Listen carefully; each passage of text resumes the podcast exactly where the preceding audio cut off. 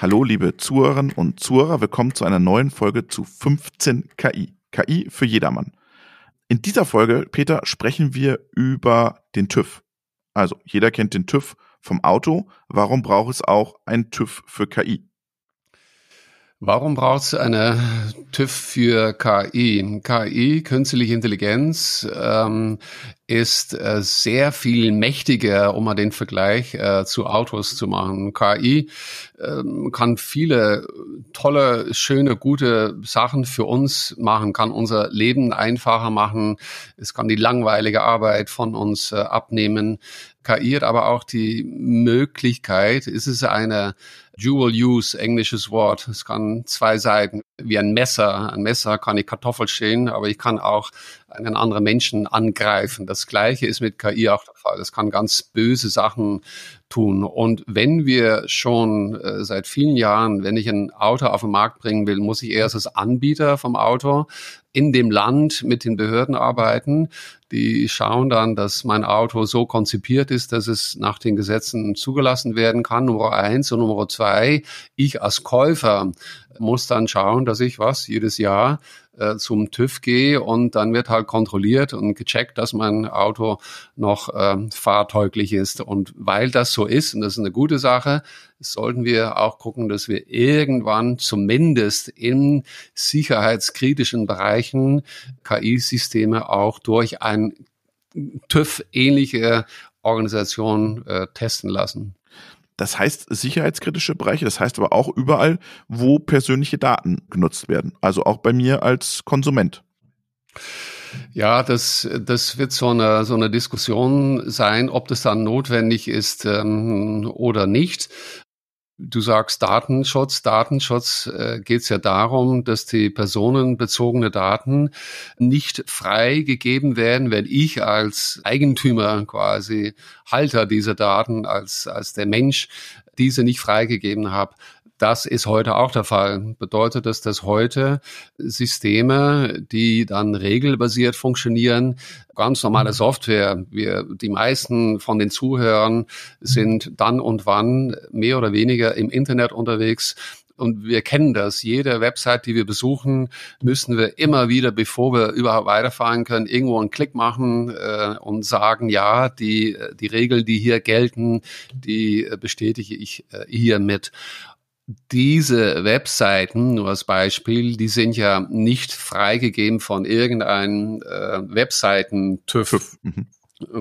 Also das ist die große Frage, ob wir dann in Zukunft alle äh, KI-Systeme durch so einen TÜV gehen lassen werden oder aber nur, und das ist, ist auch zwischen der Europäischen Kommission und Verbänden wie der Bitkom, wie VDMA, ist das eine Diskussion, die gerade geführt wird dass man vorschlägt, nur in den sicherheitskritischen Bereichen, und das ist dann vielleicht das autonome Fahren, oder wenn es geht um die Bereitstellung von Strom und Wasser, also sicherheitskritische Infrastrukturen, wenn dort KI eingesetzt wird, dann ist die Diskussion noch nicht entschieden, dass man dort dann diese Systeme vorab schon zertifiziert und einen Stempel drauf macht, so dass der Mensch, der Konsument, der dann später mit diesen Systemen interagiert, sehen kann, okay, dieses System, was mir gegenübertritt, ist zertifiziert worden.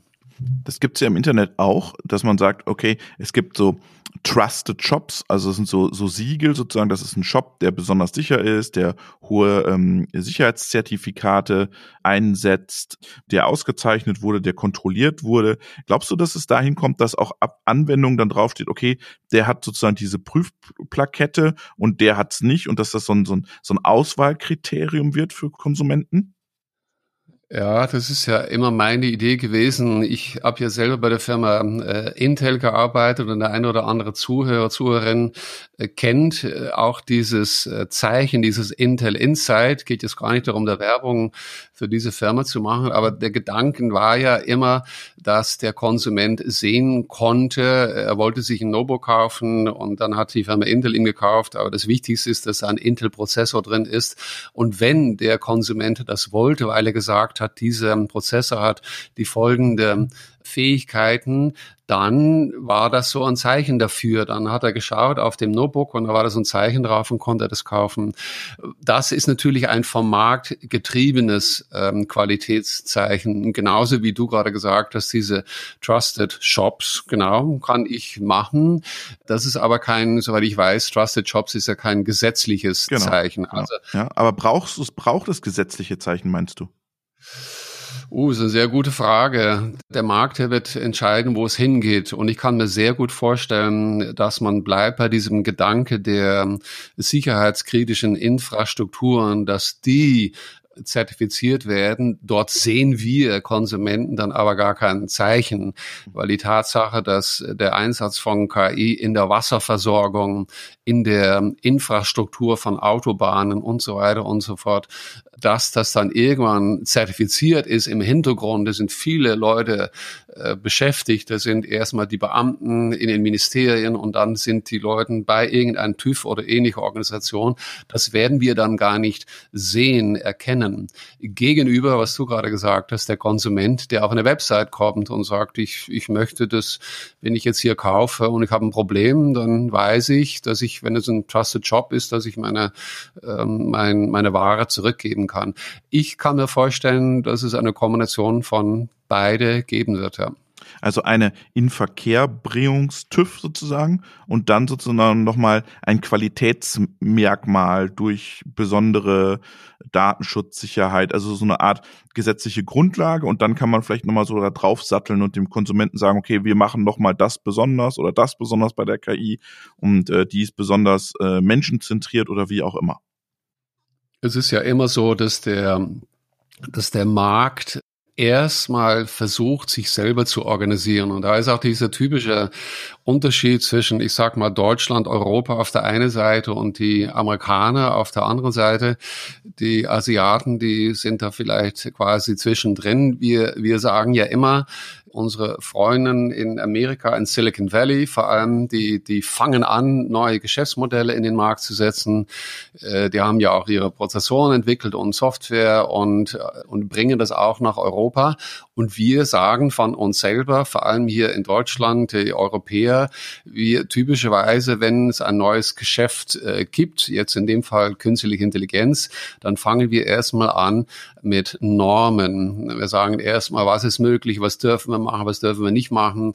Und dann gießen wir diese Normen erstmal in Gesetzen und dann fangen wir an. Und in dem Moment haben schon die Amerikaner äh, als Beispiel, und das ist ja beim autonomen Fahren, Amerikaner, ich sage jetzt mal Tesla, ist es genauso der Fall, die haben ihre Autos schon auf der Straße. Also nicht bei uns, weil es nicht erlaubt ist, aber äh, in Amerika. Und das ist, das sind Unterschiede, die die es weltweit gibt.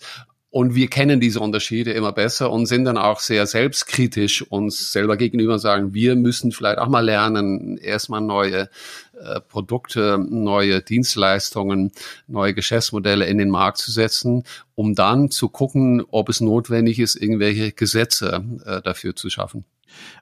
Das, das finde ich spannend. Was soll denn so ein TÜV sich anschauen? Was glaubst du, was schauen die sich bei so einem KI-System an? Wie das programmiert wurde? Weil in so tiefe neuronale Netze, da, da können, da gibt es ja so viele Schichten, da können die ja gar nicht reinschauen. Ja, aber da, das, das wäre ein Thema diese um, explainable AI, also die KI, die ich aufbreche. Also es darf nicht so sein, dass irgendein KI-System ein äh, ein Problem generiert. Beste Beispiel ist auch dort wieder das irgendwann autonom fahrende Auto und dass keiner weiß, warum jetzt dieses System, ich sag mal nach links statt nach rechts und weil es nach links gefahren ist, irgendein Mensch ähm, zu Schaden gekommen.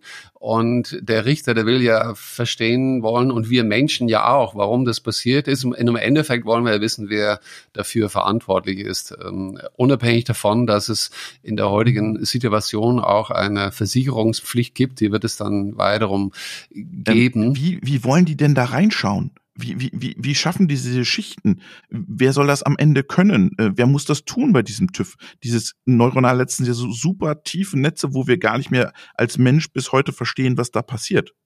Ja, die Frage ist natürlich, ob wir als Menschen gewollt sind, irgendwelche Systeme in die Welt zu setzen, die wir nicht verstehen können. Mhm. Also das will vielleicht der ein oder andere, der an solchen Systemen arbeitet und total begeistert ist, ähm, ich nehme jetzt das Beispiel der Deepfakes. Mhm. Äh, Deepfakes sind ja Deep für Tiefe und Fake ja nicht existierende.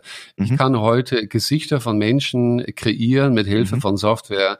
Die sind so echt, da kann ich nichts was, was, dieser Mensch existiert nicht, nee, der existiert überhaupt nicht. Damit kann ich auch irgendeinen Menschen, kann den Robert irgendwelche Worte in den Mund legen, die er nie gesagt hat. Und das setze ich auf YouTube und die Freunde von Robert sagen, hey Robert, was ist denn das da? Was ist denn da los? Los? Was hast du denn da gesagt? Sagt der Robert, wieso, das habe ich nie gesagt. Das sind Deepfakes und das wollen wir ja nicht. Das ist ja was, was Böses. Das kann mal lustig sein, wenn man das, ne, irgendeine, mhm Junggesellenparty macht in eine kleine Gruppe. Aber wenn es dann auf YouTube kommt, dann ist es eine böse Angelegenheit. Und da will man gucken, dass solche Systeme sowas nicht machen. Oder man will zumindest auch wissen, dass man in das System reingucken kann und wenn das System Entscheidungen treffen soll, Auto fährt nach links oder nach rechts oder bremst, dann will dieser TÜV, diese diese Organisation, die will verstehen, wie diese KI funktioniert und muss damit diese schwarze Kiste, diese Blackbox aufbrechen, bevor es sagt, nee, wenn ich es nicht verstehe, dann kann ich es leider nicht freigeben. Mhm. Das finde ich spannend, weil wir haben ja in Deutschland die Diskussion, uns fehlen ja ganz viele KI-Experten für die Entwicklung von KI. Jetzt brauchen wir noch Leute, die KI sozusagen zertifizieren da kommt ja eine riesen, riesen Aufgabe dann auf Zertifizierungsstellen zu, auf den TÜV, auf die DEKRA oder wer es auch immer macht, Fraunhofer, keine Ahnung. Wer, wer, wer positioniert sich da gerade? Ich denke, dass äh, sich auch diese, diese TÜVs, die wir haben, dass die sich da positionieren. Ich kenne diesen Markt nicht äh, so detailliert, muss ich sagen. Aber genau diese Organisationen, die sich schon immer mit der Zertifizierung beschäftigt haben, mhm. haben natürlich ein Interesse daran, äh, auch in diesem Markt tätig zu sein. Mein persönliches Gefühl ist, ich würde auch nicht unterstützen zu sagen, jetzt können wir, wir wieder was Neues und wir müssen das einfach machen und, und wieso denn, wieso wollen wir das jetzt nicht wieder ermöglichen und da wirklich wieder einen Knüppel äh, zwischen die Beine zu werfen. Es ist in dem Sinne, KI ist wirklich von der Mächtigkeit äh, zu vergleichen mit, ich sag Nukleartechnologie. Mhm. Und die ist wann erfunden worden? Vor 50, 60, 70, vor dem Zweiten Weltkrieg. Ja. Und dann wusste man irgendwann, die, die daran gearbeitet haben, die haben gesehen, was da möglich ist. Und die haben genau wie mit dem Beispiel von dem Messer vorher gesehen, oh, wenn das irgendwann funktioniert, dann kann ich ja Nuklearanlagen machen und ich kann damit Energie äh, kreieren, Strom kreieren. Das ist ja unglaublich, was ich da machen kann und haben zur gleichen Zeit ab der ersten Sekunde gesehen, dass ich damit auch irgendeine Nuklearbombe machen kann. Mhm. Und das äh, brauchen wir nur zurückgucken in der Geschichte, was da passiert ist. Und so muss man KI, glaube ich, auch sehen. Und im täglichen Leben ist es die positive Seite der, äh, ne, ich habe ein Messer und ich kann Kartoffeln damit schälen, ich kann damit viele gute Geschichten machen, aber ich muss wissen, es hat auch ein Potenzial, was Schlechtes zu tun. Und das dann einfach auf den Markt zu lassen, wenn ich sage, autonome Waffensysteme oder ich habe gerade die Deepfakes genannt, da gibt's Möglichkeiten heute, äh, die, und wir befinden uns gerade in einer Übergangszeit, wo wir sagen müssen, ja, teils ist das lustig, aber wenn man da weiter denkt, was da gerade passiert, dann kann es ganz schlimm sein. Also wirklich bis zu dem Punkt, und wir hatten gerade die Wahlen in Amerika gehabt, dass die Demokratie, die wir haben, bei uns gut funktionierende Demokratie, in anderen Teilen der Welt schon weniger, äh, dass wir wahnsinnig aufpassen müssen, dass solche Basisprinzipien unserer Welt äh, irgendwann mit äh, KI in Frage gestellt werden können. Das war 15 KI über das Thema KI TÜV. Vielen Dank, Peter.